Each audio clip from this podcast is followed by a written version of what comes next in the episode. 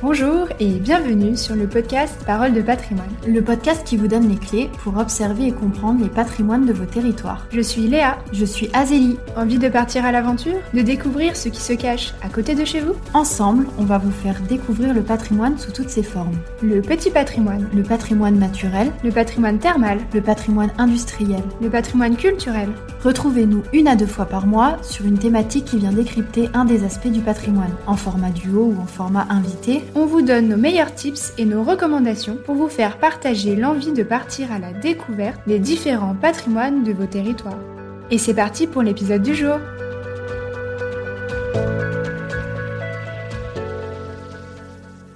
On se retrouve aujourd'hui pour parler de l'origine et de la reconnaissance du patrimoine rural. Qu'est-ce que le patrimoine rural, ses traditions, l'architecture vernaculaire et les lieux à visiter, selon Éric Bordesoul, maître de conférence à l'Université Clermont-Auvergne. Ses sujets de prédilection étant le domaine pastoral, la moyenne montagne et l'espace rural, ainsi que la géographie culturelle. On vous raconte tout ça dans l'épisode du jour. Trêve d'introduction et place à la découverte. Donc euh, bonjour. Bonjour. Bonjour. Alors est-ce que vous pouvez vous présenter rapidement à nos auditeurs? Oui, tout à fait. Alors je m'appelle Éric Bordesoul, je suis maître de conférence en géographie à l'université Clermont-Auvergne, euh, agrégé de géographie, donc en fait j'ai cursus de, géographe euh, euh, et mes domaines d'études privilégiés justement sont la géographie rurale, définir comme géographe ruraliste. Alors j'ai travaillé beaucoup sur tout ce qui relevait de l'activité pastorale dans le domaine montagnard, la, vie, on va dire la vie pastorale, et je me suis orienté également un petit peu maintenant vers le domaine de la géographie culturelle, donc les liaisons entre euh, littérature euh, et géographie, euh, cinéma et, géographie. Voilà un petit peu pour mes, mes domaines d'études. Alors j'ai fait toute ma formation de géographe à Clermont-Ferrand. donc jusqu'à l'agrégation et la, thèse. Et je suis donc originaire de la région également, puisque mon territoire d'origine, entre guillemets, puisque c'était plutôt le territoire de, mes vacances euh, d'enfance, sont les Combrailles, euh, donc euh, le, nord-ouest du département du Puy-de-Dôme, le canton de Puança, donc un petit peu mon, ma, ma, petite patrie, comme on dit, mon, mon pays de cœur. Voilà. Merci beaucoup. Euh, et donc, la question qu'on pose à, tous nos invités pour euh, introduire le podcast, c'est euh, pour vous, c'est quoi le patrimoine?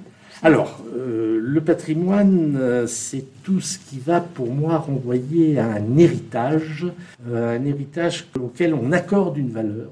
Je crois que c'est très important. On va reconnaître une, valeur à cet héritage et on va alors essayer de le conserver donc je pense qu'il y a cet aspect de, conservation, de, préservation, pour qu'il ne disparaisse pas, et également peut-être essayer de le faire vivre. Alors ça peut, ça peut être le faire vivre de différentes manières, ça peut être le faire vivre à travers euh, une, fonctionnalité finalement qui perdure de cet héritage. Exemple une maison de famille que l'on va essayer de, conserver, de, maintenir vivante secondaire, mais ça peut être aussi, bien évidemment, un patrimoine que l'on va essayer de, valoriser euh, à travers euh, une activité économique, un, processus de, développement local, hein, puisque si l'on veut qu'un patrimoine se conserve, quel qu'il soit, je crois, il faut que ce patrimoine demeure fonctionnel, demeure vivant. D'accord, très bien. Et euh, de par votre présentation et votre parcours, donc vous vous êtes tourné vers le patrimoine rural. Alors, tout, à fait, effectivement, là, j'ai été, entre guillemets, confronté à la question du patrimoine rural et de la patrimonialisation euh, pendant, pendant ma thèse, puisque j'ai travaillé donc sur les, estives auvergnates, les, pâturages d'altitude, et je me suis rendu compte que justement, euh, il y avait une, une, activité économique qui était très importante sur ces estives, donc il y avait dimension économique, il y avait une dimension fonctionnelle, mais euh, ces estives euh, représentaient également euh, un héritage, un héritage pour les populations montagnardes, pour les éleveurs, c'était un élément du patrimoine de ces montagnes, de ces montagnes d'Auvergne. Alors à travers d'ailleurs différents aspects du patrimoine, à travers les paysages, paysages pastoraux, qui ont été façonnés par l'homme. Alors on le sait maintenant depuis les défrichements du, domaine montagnard ont commencé dès, le néolithique, et donc on a un milieu qui est anthropisé, qui a été créé par l'homme, qui a été maintenu vivant par l'activité des troupeaux. Donc il y a les paysages, il y a également les, je dirais l'architecture également qui va être associée aux estives à travers les, les, burons, ce qu'on appelle chez nous les burons, ce qu'on appellerait dans les Alpes les, chalets d'alpage. Euh, il y a également des pratiques, euh, des pratiques d'élevage euh, et même également des traditions. Je pense à la, montée des animaux à l'estive avec des décorations qui vont orner les cornes des bêtes. il y a également tout un tout un folklore, tout un folklore, des contes, des récits qui entourent cette, vie pastorale euh, dans la montagne. Donc tout ceci constitue euh, un, patrimoine, un patrimoine qui a été menacé, qui a été menacé euh, dans les années 50, parce que justement à ce moment-là, on n'avait peut-être pas pris, totalement conscience de, la valeur de, ce patrimoine. Il a été menacé tout simplement par les, les évolutions économiques, les évolutions de l'élevage. Heureusement, il y a eu des réorientations des systèmes d'élevage qui ont permis de maintenir ce patrimoine fonctionnel. Et aujourd'hui, quand je dis aujourd'hui, c'est quand même maintenant depuis euh, plusieurs décennies, on reconnaît ce patrimoine, on reconnaît la, valeur de ce patrimoine euh, dans ses différentes dimensions, et euh, la pratique de l'estive, finalement, aujourd'hui, perdure à travers une dimension économique essentielle, mais également à travers une dimension environnementale, de préservation de, de l'espace, et puis également à travers une dimension patrimoniale, la, la valeur que l'on accorde à ces, à ces pratiques qui, à une époque, aux années 1950-1960, avaient paru finalement des pratiques archaïques qui, d'une certaine manière s'opposaient presque à la modernisation de l'élevage euh, montagnard. Et euh, aujourd'hui, le regard a changé. Le regard a changé. Alors à la fois le regard, je crois, des peut-être des, éleveurs également, des montagnards, mais également, bien sûr, le, regard, je dirais, du, des touristes, de la population en général, qui aussi est très friande aujourd'hui de, de, rencontrer ce patrimoine euh, pastoral. je pense en particulier à travers ces, fêtes de l'estive que j'ai évoquées tout à l'heure. Et donc, pour résumer, pour vous, le patrimoine rural, c'est un héritage, un héritage de, de paysages, un héritage de savoir-faire, quelque chose qui, euh, qui traverse les époques et qui est reconnu maintenant comme fondamental pour tous ces paysages ruraux. Voilà. C'est alors le, patrimoine rural finalement en France, c'est quelque chose qui a été d'une certaine manière reconnu un petit peu tardivement euh, par rapport à d'autres pays. Euh, alors ça peut paraître paradoxal quand on présente la France comme un pays qui est quand même demeuré longtemps un pays rural, mais en fait le paradoxe est apparent puisque dans la mesure où tous ces paysages, toute cette architecture traditionnelle des campagnes, toutes ces pratiques étaient fonctionnelles dans une France qui est demeurée quand même majoritairement rurale jusqu'aux années 30, largement rurale, disons, jusqu'aux années 50, ça n'apparaissait pas comme un héritage, puisque c'était quelque chose qui était tout à fait fonctionnel, qui faisait partie de la vie quotidienne. Donc, euh, d'une certaine manière, euh, on n'avait pas conscience Certains peut-être l'avaient, ceux qui étudiaient le folklore, qui étudiaient les arts et traditions populaires, euh, avaient certainement cette conscience-là, mais je dirais que l'ensemble de la population, et en particulier les ruraux, n'avaient pas véritablement pris conscience de la valeur que l'on pouvait attacher à euh, ce patrimoine rural, et même tout simplement à la définition d'un patrimoine, patrimoine rural. Et comme souvent, c'est quand les choses commencent à disparaître euh, commence à être menacé que l'on va définir ce patrimoine rural. Et donc là, la phase de, la phase de modernisation de l'agriculture et d'exode rural euh, qui s'étend de la fin de la Seconde Guerre mondiale euh, jusqu'aux années, jusqu'au début des années 70, va justement menacer très largement ce patrimoine rural. Des paysages vont disparaître des phénomènes de, débocalisation, d'abandon de, terrasses de culture. Euh, des races rustiques euh, vont être menacées. On peut penser euh, dans nos montagnes à, l'Aubrac, la Salaire, la Ferrandaise qui a pratiquement disparu. L'architecture vernaculaire, c'est-à-dire l'architecture attachée à telle ou telle région, l'architecture rurale attachée à telle ou telle région, va également être menacé par les besoins de la modernisation. Hein. Les, les, vieilles granges ne sont plus adaptées à l'élevage moderne des hangars euh, euh, en métal. Euh, et donc, bien évidemment, on abandonne, à ce moment-là, on abandonne une partie de ce patrimoine. Et puis, je dirais même la, sociabilité des campagnes qui pouvaient réunir ces populations rurales autour de l'activité, je pense par exemple au lavoir, hein, le, lavoir dans les, dans les bourgs ruraux qui était un lieu de, sociabilité d'une certaine manière, de rencontre en tout cas, eh bien, ces lavoirs être abandonné. Alors c'est heureusement un progrès, la machine à laver est quand même, est quand même un progrès, mais en même temps, bien évidemment, on a un, lieu donc qui va, qui n'a plus de fonctionnalité. Hein. On pourrait dire la même chose des, fours banaux, euh, d'un certain nombre d'éléments du petit patrimoine des campagnes également, euh, qui à cette époque-là sont menacés. Et donc, prise de conscience, finalement, va, euh, euh, je dirais, survenir euh, dans les années 70-80, c'est-à-dire à partir d'un moment où on prend conscience que cet héritage, cet héritage est menacé et où finalement des citadins également, des gens qui sont citadins mais qui ont conservé des racines rurales, eh bien euh, finalement jettent un, regard, euh, un regard un peu nostalgique aussi euh, sur ces éléments qui sont menacés. Et à partir de là, si vous voulez, je pense que on va avoir cette reconnaissance de l'existence du patrimoine rural en France et une définition, une par un ethnologue, hein, on va finalement, cette fois-ci, à côté du grand patrimoine euh, historique, artistique, euh, euh, des cathédrales, des châteaux, etc., on va définir un patrimoine rural qui renvoie à un patrimoine à la fois matériel, des paysages, l'architecture, et un patrimoine immatériel, par exemple les contes, la mémoire rurale des campagnes, euh, d'un savoir-faire. Euh, euh, et donc, on va définir, on va reconnaître à ce moment-là ce patrimoine rural, et on va se rendre compte également que ces éléments du patrimoine constituent des leviers de développement. C'est ça qui est très important, c'est-à-dire qu'on va à la fois avoir le, souci de, préserver ce qui peut l'être, tout ne peut pas être préservé, il faut être réaliste, mais on va également prendre conscience qu'une partie, en tout cas de ce patrimoine rural, peut constituer un levier de développement, tout simplement parce qu'il y a une demande, une demande sociale vis-à-vis de ce patrimoine, euh, que ce soit une demande vis-à-vis de produits, très largement les produits du terroir, hein, que ce soit une demande, plus culturelle, vers une connaissance de cette, cette vie rurale, euh, et puis également une demande euh, qui peut être esthétique, qui peut être liée au tourisme également à travers les paysages. Hein.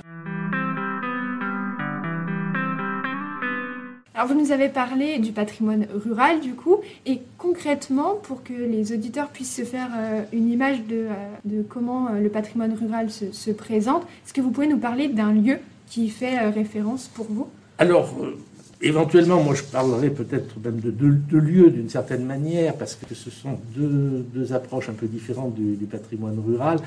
bon, alors bien évidemment, je pense à mon domaine pastoral, qui pour moi présente un petit peu, je dirais, le, travail d'universitaire sur le rural. Alors, je pense en particulier à, mes, estives du Cantal et plus précisément à la commune de Payrolles. Il y a un travail qui est très intéressant qui a été fait autour du patrimoine euh, des estives par l'association de sauvegarde des Burons, qui a créé, qui a organisé finalement tout un itinéraire dans les estives de la commune de Payrolles, 100-1300 mètres d'altitude, tout à fait dans ce, domaine pastoral de la moyenne montagne, parsemé de, de burons qui sont assez bien entretenus, toujours le cas, donc qui ont été préservés. Euh, burons sont, dans, pour la plupart, euh, ont été préservés.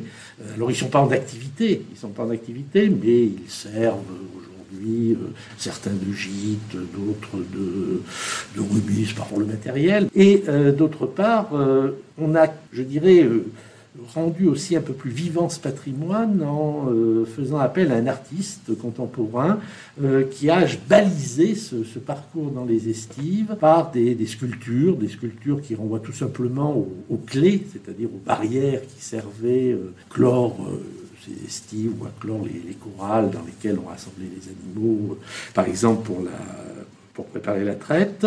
Et on a là, je crois, une initiative qui est, intéressante parce que, euh, d'une certaine manière, elle, concilie un patrimoine du passé euh, avec une œuvre contemporaine euh, et permet à, je dirais, aux visiteurs, je dirais, d'avoir un, petit peu ce, raccourci entre le passé et le présent. On a là, je crois, quelque chose qui est intéressant par ce, cette actualité finalement qui est donnée au patrimoine avec un point de départ une quarantaine de, de sculptures, c'est une œuvre assez conséquente qui parsème ce, circuit qui doit faire à peu près 11 km. Hein. Et le point de départ, c'est euh, rassemble sur une clé euh, des instruments traditionnels des buronniers, donc qui sont représentés sur la clé. Alors je pense en particulier à l'instrument qui servait à séparer le cahier en faisant le fromage, donc avec un manche en bois et puis euh, une, une, sorte de grille métallique qui permet donc de, de, couper le cahier. Donc on retrouve sur cette clé cette première sculpture qui est le point de départ du, du parcours se, se, rappelle finalement d'une mémoire des estives, mais dans une perspective finalement qui est, euh, je dirais, qui est revisitée par, euh, par l'art contemporain. Et euh, toutes les générations finalement sont capables de voir ce patrimoine et peuvent se, se l'approprier. Voilà, tout à fait. Oui, oui, oui. C'est une question aussi, ça permet d'aller chercher aussi des nouveaux euh, touristes ou populations pour les intéresser par un autre biais. Voilà. Euh, et, et c'est vrai voilà, que ça permet d'inclure aussi toutes les populations qui sont attachées de près ou de loin à ce patrimoine culturel et de les sensibiliser oui, euh, oui. sous une autre forme.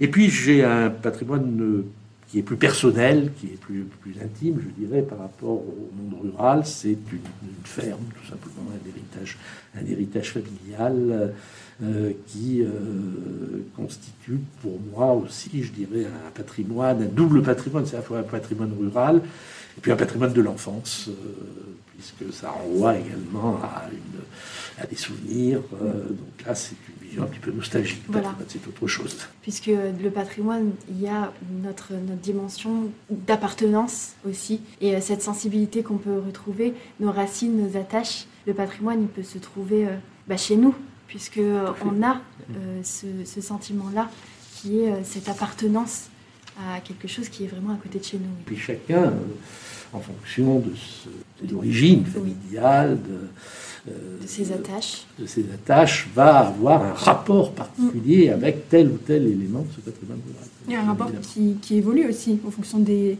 des rencontres et oui. des, au fur et à mesure où on se constitue, on constitue oui, aussi notre vision différente. Et ça se rapproche totalement à cette question d'identité. euh, Bien évidemment, oui. Euh, moi, j'aurais une, question. Euh, à quel degré, donc, selon vous, le patrimoine euh, est-il révélateur de l'identité d'un territoire? Alors, à, mon avis, le, patrimoine va être révélateur de l'identité d'un territoire sur, deux plans. Euh, D'une part, une, dimension qui renvoie justement à ce passé de ce territoire, racines que l'on peut avoir, à la mémoire que l'on a par rapport à ce territoire. Donc, euh, avec des spécificités également particulières. Alors là, je crois que la France est particulièrement riche en ce domaine, puisque euh, nous avons une, variété de, territoires ruraux, de campagnes, qui ont été d'ailleurs, euh, je dirais, parcourus par les géographes de la fin du 19e, les, ce qu'on appelle les, les Vidaliens, la suite de, Paul Vidal de la Blache, ont, ont justement essayé de, définir ces multiples territoires dans leur spécificité. Donc là, c'est quelque chose euh, qui est une dimension du, patrimoine rural, avec euh, des spécificités qui également sont liées à une vie rurale qui était associée étroitement au milieu. Donc là aussi, chaque territoire, en fonction du milieu, eh bien, euh, a produit un patrimoine particulier, à travers, par exemple, euh, les, les, les, cultures liées à tel ou tel terroir, euh, les constructions liées à telle ou telle ressource du sous-sol. La question du climat aussi. La oui. question, bien évidemment, du, du, des, des, climats. La relation patrimoine-identité, euh, c'est également une relation qui s'établit dans le présent. Le patrimoine d'un territoire rural euh, éclaire le présent de ce territoire euh, et je dirais même qu'il euh, peut aussi euh, préparer l'avenir de ce territoire.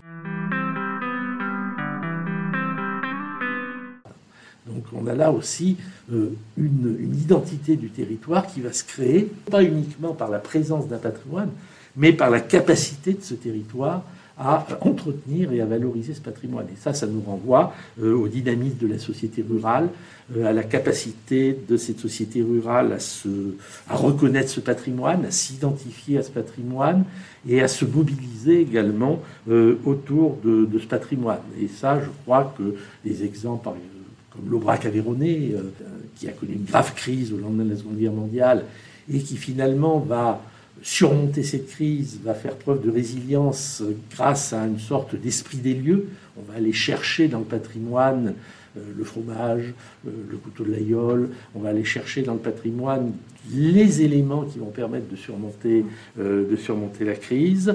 Et puis, d'autre part, le patrimoine dans son présent, ne renvoie pas à une, à une identité qui serait fermée. Je crois que ça aussi c'est très important, puisque ce patrimoine, eh bien, il va également être partagé avec ceux qui viennent s'installer dans ces campagnes. Il va être partagé avec les touristes qui viennent découvrir ce, patrimoine. Et euh, on s'aperçoit, quand on travaille un petit peu sur ces questions-là, que euh, le patrimoine d'un territoire rural devient également un élément qui permet, je dirais, de, fédérer un petit peu euh, ces, personnes qui viennent d'horizons d'horizons différents.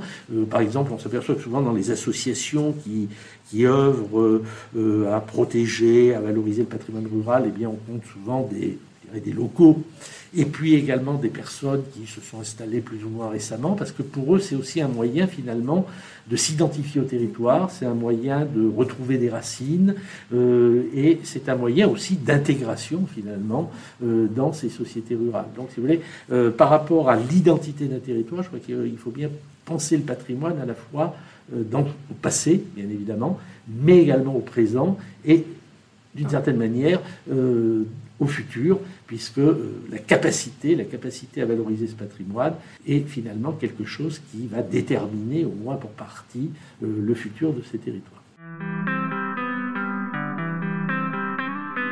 À travers cette définition, il y a quelque chose qui fait écho, c'est peut-être cette notion de résilience territoriale. Parce que pour survivre, ce patrimoine rural, à travers les époques, il a été résilient et c'est ce dont vous nous avez fait part, euh, comment s'adaptent les sociétés et euh, comment s'adaptent aussi au présent à travers les, enjeux et les questions euh, mondiales qu'ils traversent? Comment ils s'adaptent? Cette question de résilience, elle est très importante, je trouve, dans le patrimoine rural. Ah, bien évidemment, oui, oui parce que le, monde rural a quand même connu une crise formidable au lendemain de la Seconde Guerre mondiale, qui est à la fois une crise démographique, une crise euh, économique d'une certaine manière à travers le bouleversement des, systèmes de production, et puis je dirais également une crise presque morale, entre guillemets, puisqu'il y a eu une dévalorisation dans les années 50 euh, d'un monde rural qui apparaissait peu confortable, qui apparaissait comme une antithèse de la modernité. La modernité, elle était dans les villes, le confort, il était dans les villes. Hein.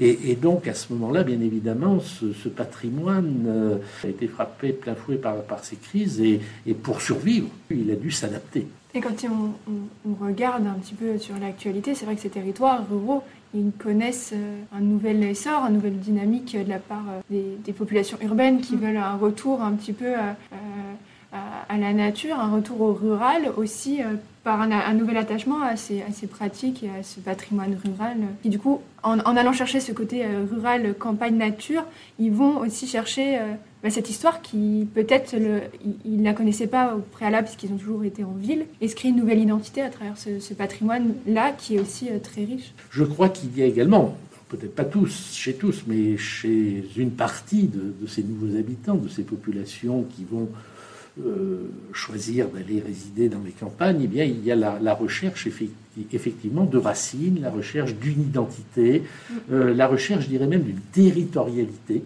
que ces, que ces populations n'ont plus en ville. Le patrimoine va être un vecteur de ces nouvelles territorialités euh, que recherchent ces populations. Donc il y, a, une demande, une demande vis-à-vis -vis du patrimoine qui, à mon avis, dépasse je dirais, la seule consommation du patrimoine à travers des activités de loisirs, euh, euh, des activités touristiques, mais euh, ça renvoie également, je dirais, à un besoin pour l'individu de, d'appartenance, d'appartenance à un territoire, d'appartenance à, une communauté d'une certaine manière. Euh, ce qui devient de plus en plus difficile en ville, euh, difficile dans les grandes agglomérations. Et euh, je crois que là, il y a un ressort, un, ressort important de la demande vis-à-vis du patrimoine. C'est vouloir s'approprier son territoire par la dimension sociale et affective Effectivement, oui, On a besoin, on a besoin d'avoir ce sentiment d'appartenance à un territoire et le patrimoine est également un moyen finalement de, favoriser aussi une convivialité au sein de ce territoire. Et de se reconnaître dans quelque chose qui serait dans un sens peut-être plus à taille humaine que dans, cette question de, la ville où tout va vite, tout, va, tout est grand. Qui a tendance finalement à, à isoler l'individu. Alors que le patrimoine, au contraire, est un élément qui va rassembler, rassembler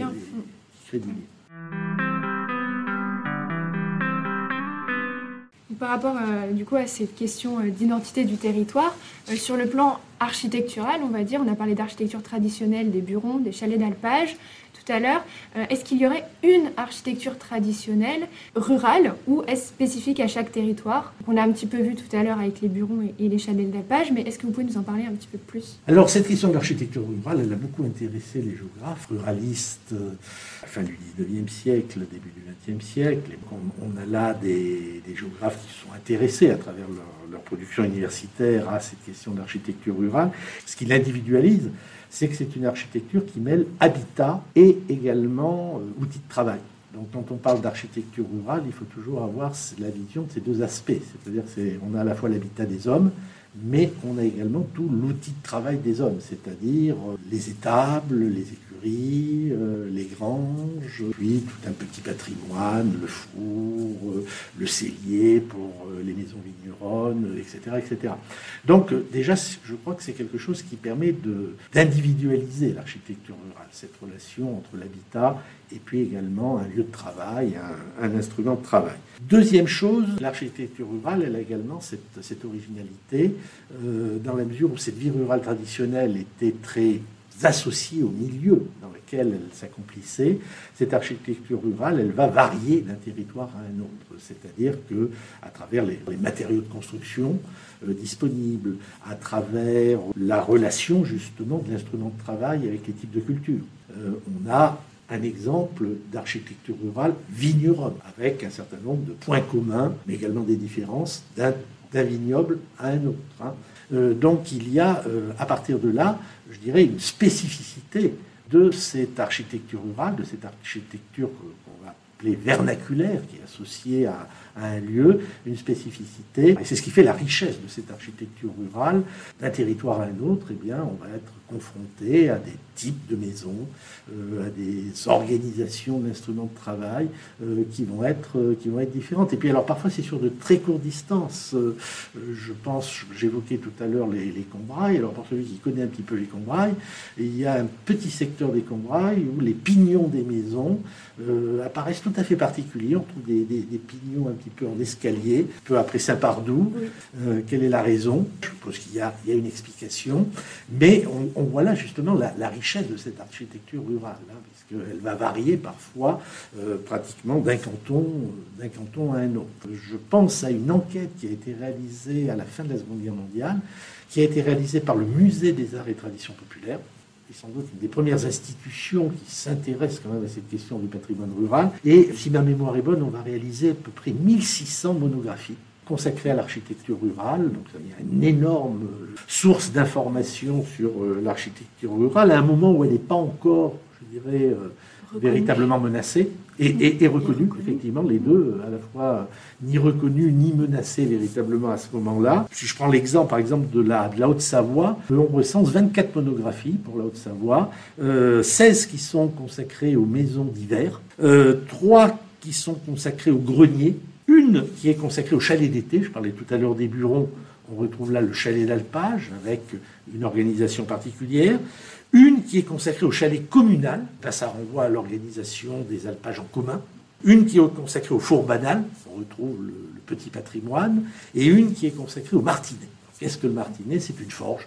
C'était une forge qui est actionnée par une roue à aube. Alors, euh, si on reprend les détails, par exemple, dans Haute-Savoie, on va retrouver un rez-de-chaussée en pierre euh, qui euh, rassemble les hommes et les animaux, avec une cloison entre les deux. Et alors d'ailleurs, ça c'est amusant parce que si on passe dans la Savoie voisine, on s'aperçoit que souvent la cloison était beaucoup moins évidente. Il y avait une plus grande proximité des hommes et des bêtes en Savoie qu'en Haute-Savoie. Pourquoi Difficile à préciser. Euh, l'étage du haut, par contre, c'est le fenil. C'est là où on va ranger le foin, c'est en bois. Donc on a là toute toute une architecture de la maison, de la maison d'hiver, je dirais, qui est, euh, particulière, hein.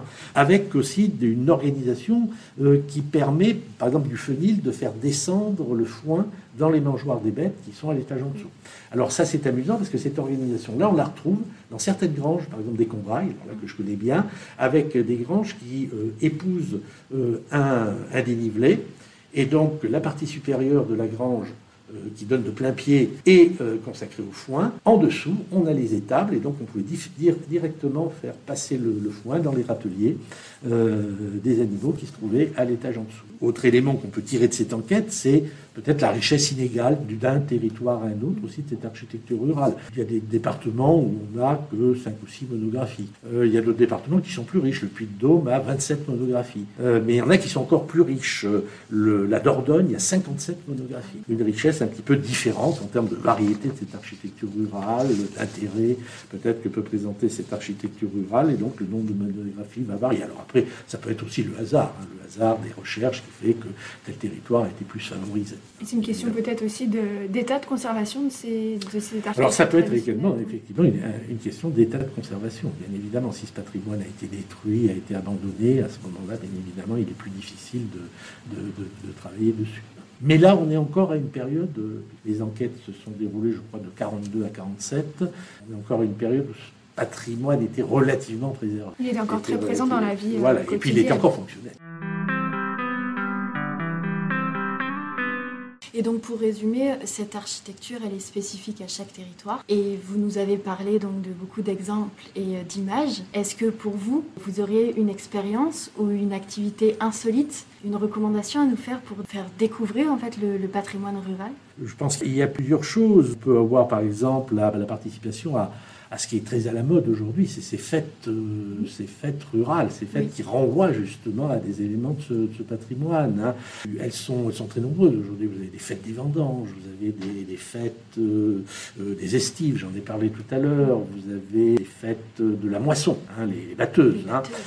et donc là, souvent, c'est une occasion finalement d'être confronté à ces éléments du patrimoine parce que on va retrouver la batteuse traditionnelle à, vapeur avec les gestes d'autrefois on va avoir des expositions de matériel euh, ancien. Euh.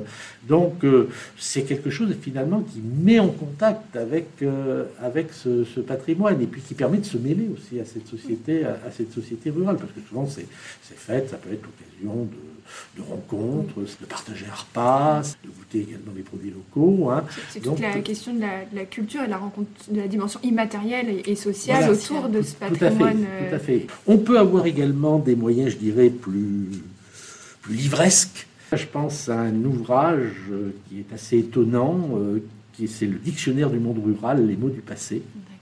Euh, c'est un ouvrage d'un historien, un historien médiéviste, Marcel Lachivé. C'est une œuvre énorme, puisque je crois qu'il y a 50 000 entrées dans ce dictionnaire. Hein. Et cet historien donc a recensé les, les, mots, les mots des campagnes qui désignent telle ou telle activité, tel ou tel outil donc c'est quelque chose qui est assez étonnant parce que ça nous montre justement cette variété, cette richesse, finalement euh, de, ces campagnes. Et puis ça, nous montre également comment notre langage peut être euh, tout à fait influencé par ce, patrimoine rural, par ce, passé des campagnes. Alors, euh, je, m'étais amusé à regarder un petit peu, à feuilleter là, ce, dictionnaire récemment, et je me suis aperçu que l'expression, une expression que tout le monde emploie, prendre le contre-pied d'un avis opposé à, quelqu'un, faire l'inverse de ce qui vous est demandé, euh, une expression qui a priori n'a pas de lien avec le monde rural. Et d'important si, puisque c'est une expression qui renvoie à la chasse, euh, qui renvoie même plus précisément à la vénerie euh, dans les campagnes autrefois. prendre le contre-pied, c'est quand les chiens, quand la meute des chiens en fait suit le trajet inverse de la bête qui s'enfuit. C'est-à-dire que l'animal que l'on poursuit part dans un sens, et puis les chiens se trompent et ils partent, ils partent en sens inverse. donc, euh, ils prennent le contre-pied de l'animal qui s'enfuit. On a là, euh, je crois que c'est amusant parce que, alors c'est un exemple, hein, mais il y en a beaucoup d'autres où on voit que finalement, notre langage, nos, expressions sont aussi très influencées par ce passé rural, ce passé rural de notre société. Parlant du langage, on n'a pas évoqué par exemple le patois et toutes les langues qui ont pu se, perdre avec le patrimoine rural. Bien évidemment, et alors ça c'est peut-être sans doute un des éléments du patrimoine rural qui a est peut-être le plus disparu, je pense, puisque là il y a à mon avis une transmission qui ne s'est pas faite en partie euh, dans les années 60-70. Il y a eu à ce moment-là, je crois, un moment. Moi, j'ai connu une société rurale où les personnes un peu âgées parlaient encore patois, où les jeunes euh, parlaient patois avec les gens âgés, mais ne parlaient plus patois entre, eux. Voilà. Et puis maintenant, je crois qu'on en arrive quand même à un usage du patois qui s'est quand même très, très largement perdu. Alors, euh, attention, il hein, ne faut pas confondre patois et langue régionale. Aussi, c'est deux choses assez différentes. Moi, je parle du, patois, c'est ce langage, ce langage local du quotidien, qui n'était parfois qu'une déformation du français. Hein, dans le cas du patois des Combrailles, on a un langage qui mi-chemin le loc et l'oil, euh, et donc il y a quand même beaucoup de mots qui sont simplement des déformations du, français. Euh, mais c'est vrai qu'aujourd'hui, j'ai l'impression quand même que, là, il y a une, un patrimoine qui, disparaît, qui, a en, grande partie, en grande partie disparu, parce que les gens qui parlaient, malheureusement, euh, ont disparu et les jeunes n'ont souvent pas véritablement pris le relais c'est comme une langue étrangère en soi. Quand on le pratique, euh, voilà, ça, reste. Et quand on, si on ne pratique pas, on, Mais ça, par contre, je pense que c'est un élément du patrimoine qui est quand même. Qui euh, tend à se perdre. qui, tend à se perdre. Alors que certaines langues régionales, ce qui est autre chose, là, elles, par contre, ont pu connaître des phénomènes de renouveau. Je pense au breton, aux Asiens, euh, le basque. Mm. Mais ça, c'est quand même autre chose. parce que derrière, ça renvoie quand même, je dirais, à éventuellement aussi à des œuvres littéraires, à, une dimension qui est différente. Alors que le patois, le patois du quotidien des campagnes, lui, quand même, a, à mon avis, euh, en grande partie disparu.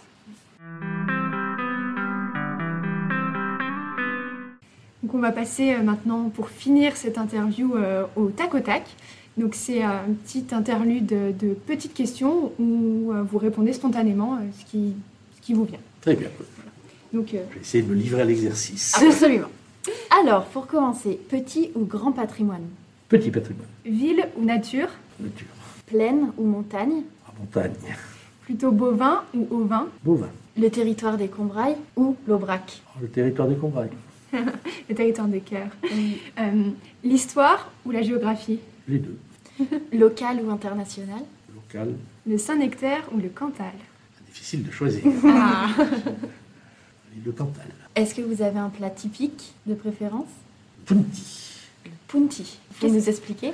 Alors le punti, c'est un plat cantalien, c'est une sorte de cake avec des pruneaux Ok. Euh, qui se mange en entrée. Ah, super. D'accord. Et un territoire de cœur, du coup? Alors les Combrailles. Et on va vous demander, pour aller un peu plus loin, votre recommandation, que ce soit une citation, un ouvrage ou un film pour conclure. Alors pour le, pour le cinéma, alors là c'est deux films de, de Georges Rouquier. Donc le premier c'est Farbic en 1946. Donc c'est un film qui se passe dans le Rouergue et qui est une sorte de documentaire dont il filme la vie quotidienne d'une ferme du Rouergue en 1946. Euh, sa ferme familiale en fait, les Rouquiers, hein, la, ferme de la famille Rouquier.